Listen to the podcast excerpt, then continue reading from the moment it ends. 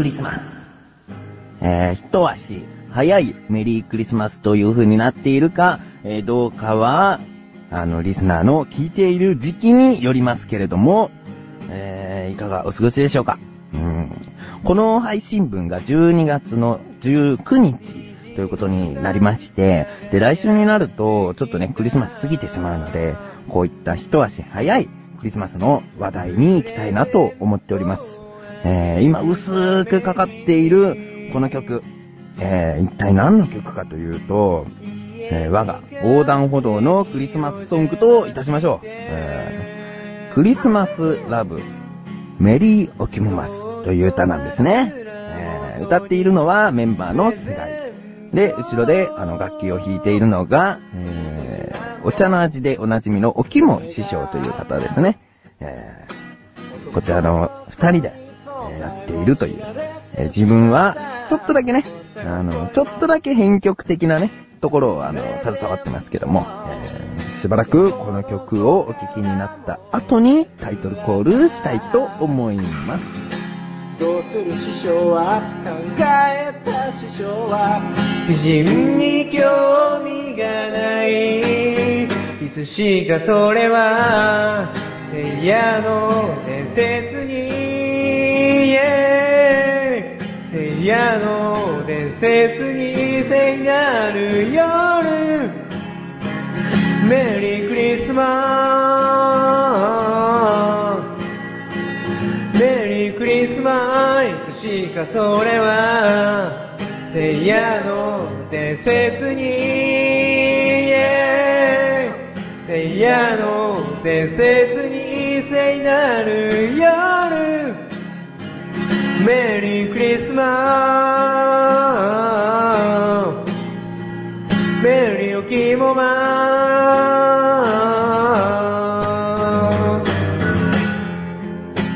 はい。ということで、今お聴きになっていただいた曲は、クリスマスラブ、メリーおきもますという曲でございます。詳しくは、お茶の味第7回、8回、9回のお茶メロというコーナーを聴いていただけたら、その曲が作り上げられていく作業段階の方がわかるようになっておりますので、そちらの方もお聴きになっていただけたらと思います。それでは参りましょう。第53回になります。菊池のなだらか公共心。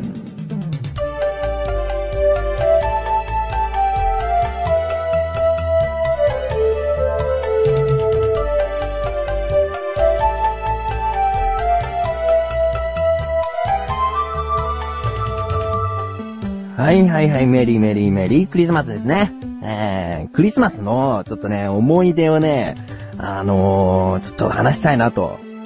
あのね、ま今、思えば、今思えばっていうか、今この年になってみたらもう笑える話になったんですけれども、あのー、まあ、サンタさんね。サンタさんの話ね。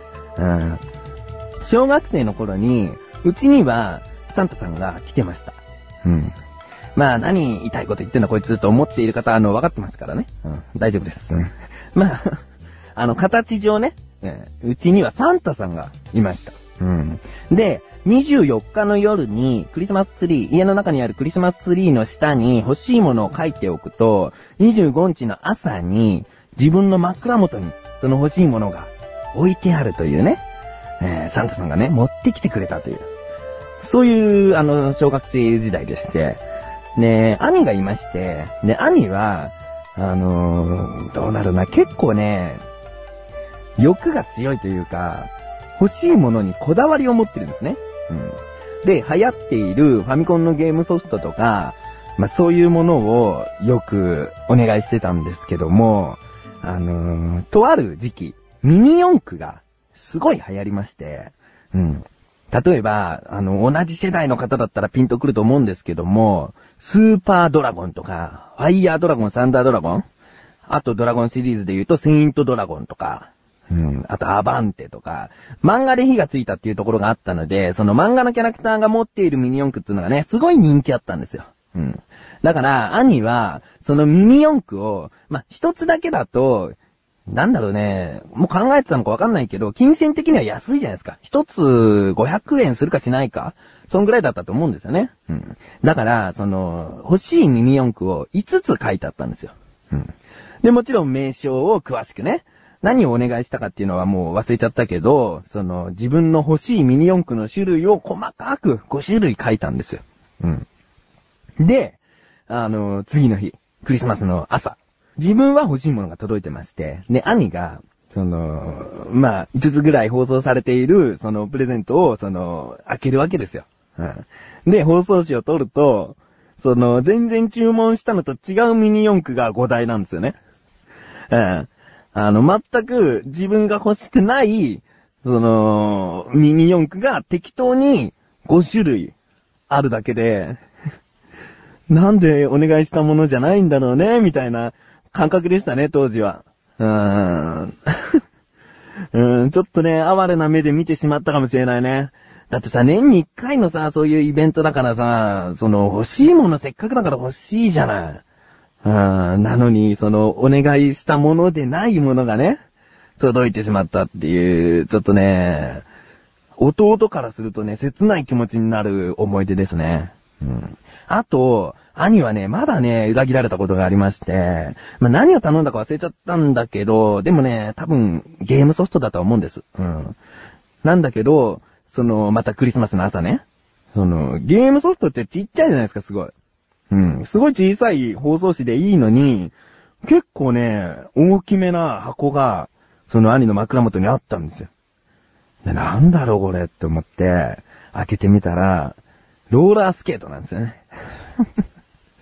ローラースケートが届いちゃって、またまたこれ兄は欲しいものじゃないものをね、手に入れてしまった。しかも、インドアで遊ぶゲームソフトを頼んだのに、アウトドアで遊ぶローラースケートが届いちゃったっていうね。もうミニ四駆はさ、まだあの、かすれてるからいいんだけど、全く違うものが届いちゃったっていう、もうね、まあそのお昼にはもうローラースケートで外で遊んでましたけど、確か。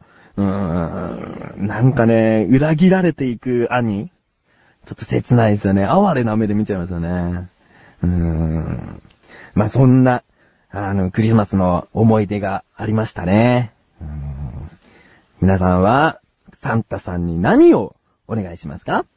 もうそんな年ではないとか思いながらも、あなたがサンタさんとか言いながら、プレゼントをもらったり、あげたり、してみてはいかがでしょうか？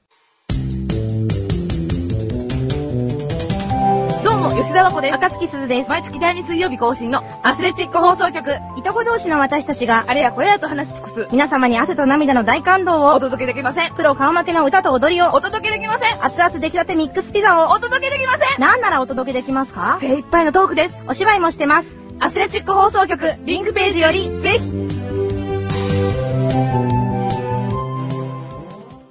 自力80%このコーナーでは日常にある様々な疑問や質問に対して自分で調べ自分で解決していくコーナーでもあり、リスナーの方からのご相談やお悩み解決していくというコーナーです。えー、メールが届いております。嬉しいですね。ありがとうございます。ラジオネーム、フォンフォン上級大佐さん。あれ？前、フォンフォン大佐さんから来ましたね。上級大佐さん。えー、本部。昇進しました。昇進しました。上級大佐に昇進したんですね。あ、ちょっと早口言葉っぽい。上級大佐に昇進したんですね。えー、おめでとうございますね。うーん、もう、そうですよ。次の文章読みますけど、千年とちょっと生きていても、この世は謎だらけですな。と書いてありますね。千年とちょっと生きてやっと上級大佐っていうね。もう、頑張ってほしいですね。その上は何になるのかちょっとわかんないですけどね。うん。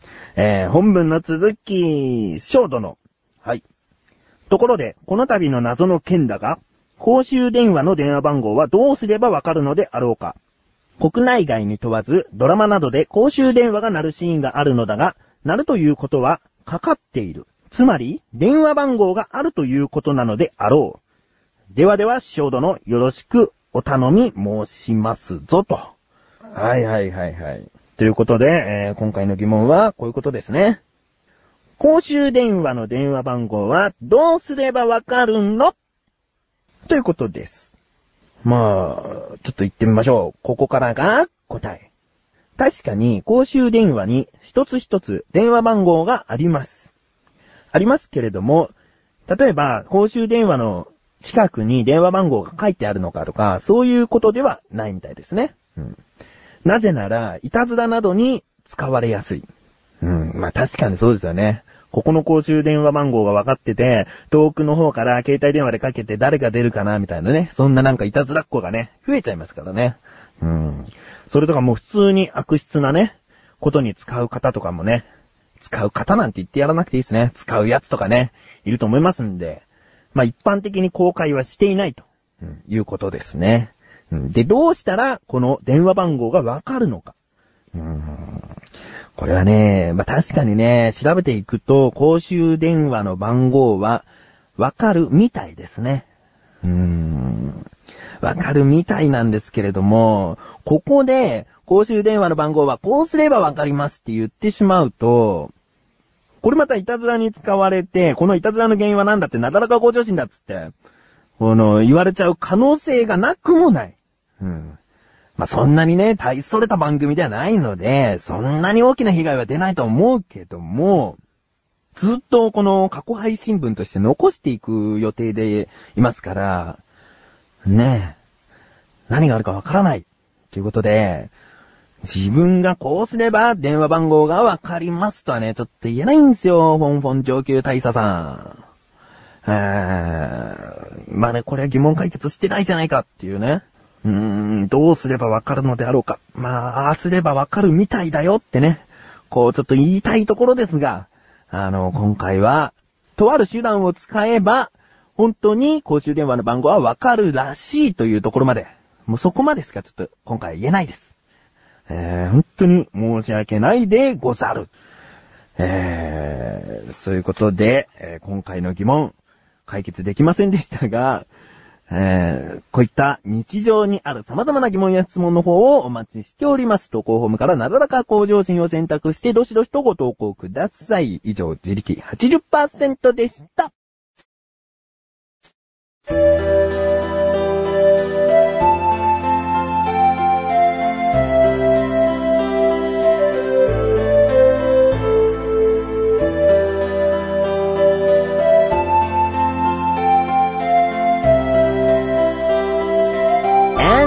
グです。え今回、ムービーについてという、その、まあ、投稿フォームから選択内容を選択するときに、ムービーについてという項目があるんですけれども、そちらの方でメールが届いております。そして頭に翔さんと書いてあったので、ちょっとこちらでお読みしたいなと思います。翔さん、1周年おめでとうございます。この1年、日の乗らない日も、体調の優れない日もあったことでしょう。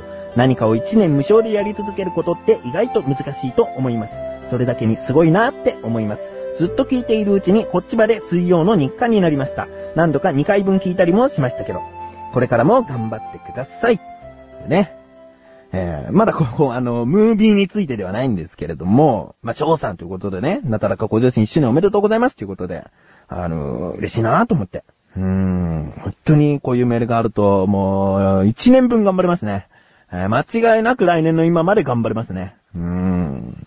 えーそして、ムービーについてですね。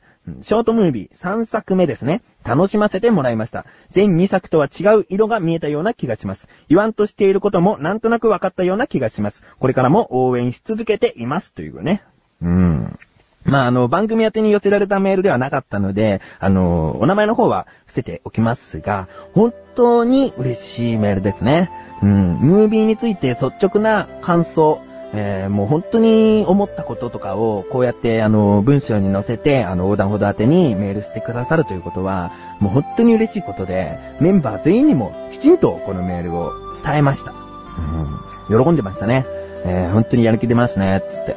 うんだからね、こういう方のように応援し続けてくださる方がいらっしゃいますので、えーもう自分たちはこれからも頑張っていきたいと思います。